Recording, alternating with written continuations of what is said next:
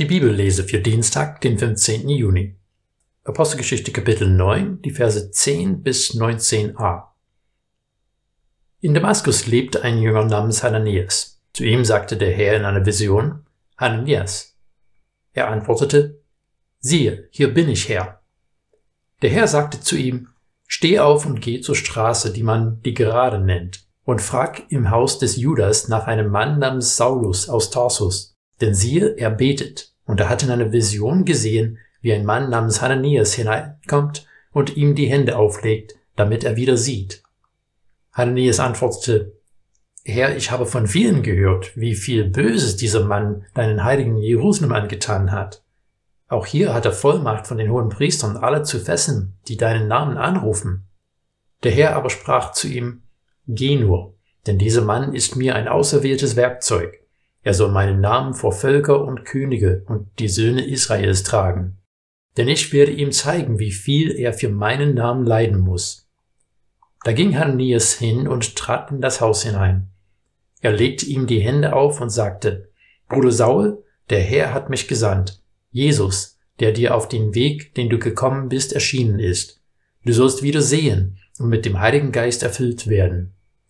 Sofort fiel es wie Schuppen von seinen Augen und er sah wieder. Er stand auf und ließ sich taufen.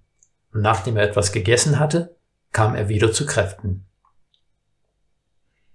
Hananias muss ein besonderer Mensch gewesen sein.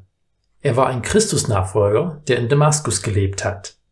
Es ist gut möglich, dass er nach der Steinigung von Stephanus zu denen gehört hat, die aus Jerusalem vor der Verfolgung geflüchtet ist. Aber vielleicht hat er das Evangelium erst von jemandem gehört, der selber aus Jerusalem geflohen war. Wir kennen seine Geschichte nicht.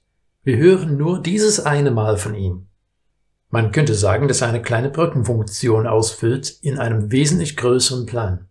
Hananias scheint keine weitere große Rolle in der Geschichte der ersten Jesus-Nachfolger gespielt zu haben, aber hier können wir einiges erkennen. Erstens, Hananias hat gehört. Gleich im ersten Vers von unserem Text wird Hananias als ein Jünger bezeichnet. Ein Jünger ist ein Schüler. Er hört auf die Stimme seines Lehrers. Ich weiß es nicht, ob es für Hananias eine alltägliche Erfahrung war, die Stimme Gottes zu hören, aber irgendwie vermute ich eher nicht. Aber als Gott mit ihm gesprochen hat, hat er gehört und seine Stimme erkannt und geantwortet. Siehe, hier bin ich, Herr. Das kann nur möglich sein, wenn er es gewohnt war zuzuhören auch wenn keine vernehmbare Stimme zu hören war. Zweitens, Hananias hat gehorcht. Ja, er hat erstmals zurückgefragt. Er hat schon von diesem Saulus gehört. Er erkennt sofort, dieser Auftrag ist gefährlich. Aber Gott sagt, geh nur. Und es heißt, da ging Hananias hin.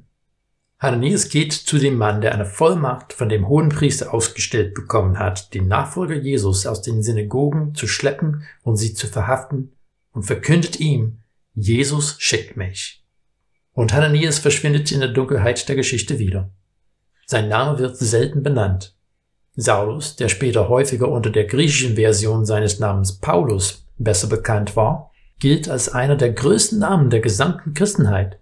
Aber der Mann, der zuerst zu ihm gepredigt hat und der ihn vermutlich getauft hat, ist nicht weiter bekannt.